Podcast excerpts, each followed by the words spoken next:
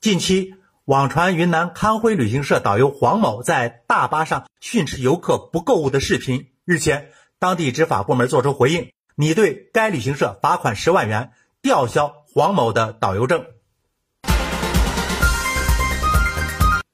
山峰说：“扬汤止沸何时了？釜底抽薪何其难。”为什么会出现强制购物？那是因为导游要弥补之前他代付游客的团费。为何游客要参加零甚至是付团费的旅行？那是因为出行的旅行社默许甚至是直接教授他们可以跟着转不购物的计谋。那为什么地接社要接纳这样打着小算盘的游客？那是因为他们利用游客已经突破道德底线的实际，设计出一个更无下限的圈套来反攻。用阴谋对抗阴谋，用缺德对付缺德，整个世界就是这样一个死循环。先是游客和出行旅行社之间共同商定了一个，在第三方地接社不在场的情况下，有一个他们两家可以共同获利却明显不利于第三方的合同。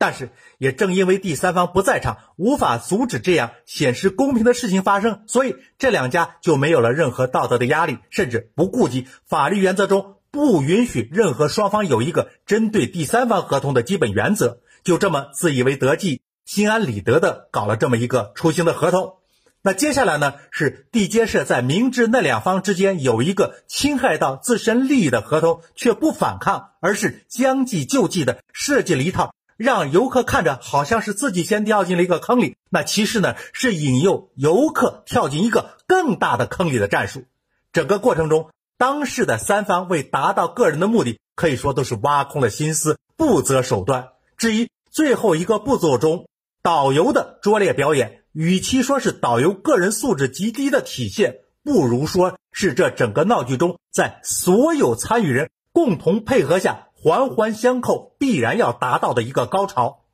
因为这三方完全是在一种相互算计的闭环中完成的交易，所以要解决这个问题，就必须打开这个闭环，交由法律公正来裁决，不能再由部门内部的家法处理了。不从根本上解决出行社和游客违背法律原则的合同，就无法真正保护到游客自身的权益。只是单个的处理导游和地接社的行为。解决不了这部分人就业环境造成的工作压力，从而这样的事情也就无从根除呀。